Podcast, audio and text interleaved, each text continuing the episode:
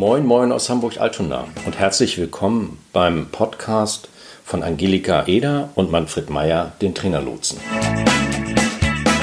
Der Trainerlotse nimmt sich in seinem wöchentlichen Podcast alles Akquise, alle Themen rund um die Vermarktung von Training, Beratung und Coaching zur Brust.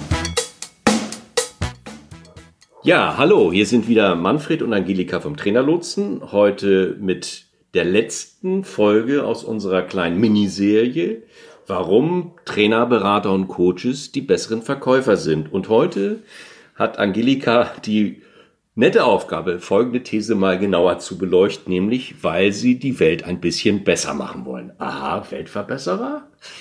Ja, vielen Dank für die Steilvorlage. Ich werde mal versuchen zu verwandeln. Ähm, wenn ich mit Kunden spreche, mit Beratern, Trainern und Coaches, dann höre ich in deren Erzählung ganz häufig so ein, ein Narrativ, heißt das ja neudeutsch, dass sie am eigenen Leib meistens erfahren haben, dass es in dieser Welt zumindest nicht in allen Belangen zum Besten steht. Und äh, vor allen Dingen gilt das für die Arbeitswelt. Und aus diesem eigenen Leidensdruck heraus ziehen sie ihre Konsequenzen und dann sagen sie sich so, und jetzt trete ich an, um als Trainer, Berater oder Coach diese Welt, und zwar genau an, an diesem Stück, wo sie es selbst als nicht gut erfahren haben, diese Welt ein Stückchen besser zu machen. Und im Umkehrschluss haben sie daran aber besondere Freude, wenn ihnen das gelingt, dass das manchmal ein wenig missionarisch wird und ein wenig viel Sendungsbewusstsein drinsteckt, sei es drum. Aber so habe ich das tatsächlich erfahren. Und das ist doch auch gut so, weil schließlich gibt es in dieser Welt ja objektiv auch noch wirklich eine ganze Menge besser zu machen. Ah ja, okay, gut, das äh, mag man vielleicht so sehen oder nicht. Äh, aber äh, wie kriegst du jetzt bitte die Kurve da zum Verkaufen? Also ich sehe da jetzt noch irgendwie noch nicht mal ein schmales Brett. gut, die Brücke baue ich doch gerne.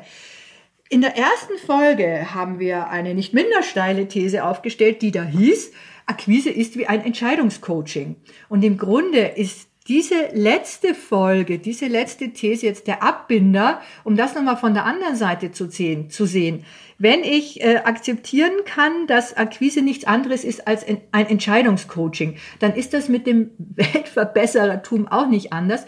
Dann will ich einfach sehr ernsthaft, äh, dass das ich meinem Gegenüber, wer auch immer das sein mag, etwas an die Hand gebe, was ihm hilft, seine Welt ein Stückchen besser zu machen. Der Trainer, Berater oder Coach hat seinen Kunden und er will ja wirklich sehr, sehr ernsthaft und, und wirklich vom Grunde seines Herzens äh, diesen Menschen helfen, ein Stück voranzukommen. Also ganz ausgeprägt ist es zum Beispiel im Einzelcoaching.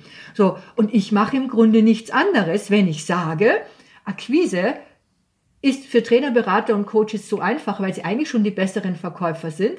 Und wenn mir in den sechs Thesen gelungen ist, dem einen oder anderen das ein wenig schmackhaft zu machen, diese, dieses Thema Vertrieb und Akquise ein bisschen positiver für sich zu interpretieren und damit auch umzusetzen, dann habe ich doch seine Welt ein Stückchen besser gemacht. Okay, gut, ja, so kann man es natürlich auch sehen. ja, fein. Also das ist ja mal so eine sehr schöne schöne Abschlussthese und ähm, ja, äh, vielleicht hast du da ja noch was noch äh, zu ergänzen oder sind wir da mit dem Thema so leicht? Ja. Also jetzt, jetzt, wo du sagst, doch, einen hätte ich noch, einen hätte ich.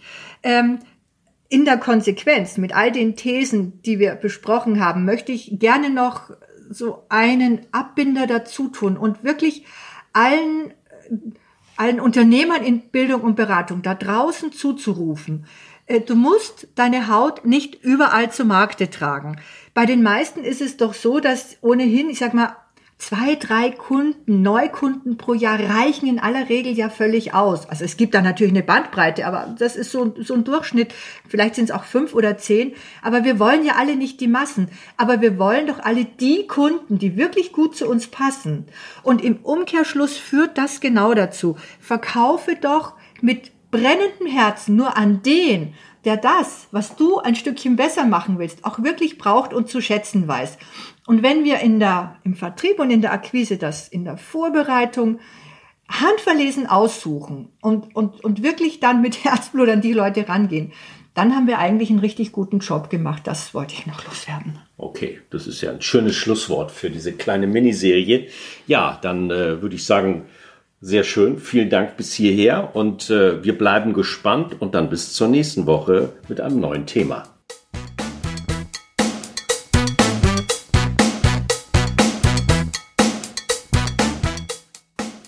Das war's für heute. Wir sind am Ende dieser Folge angelangt.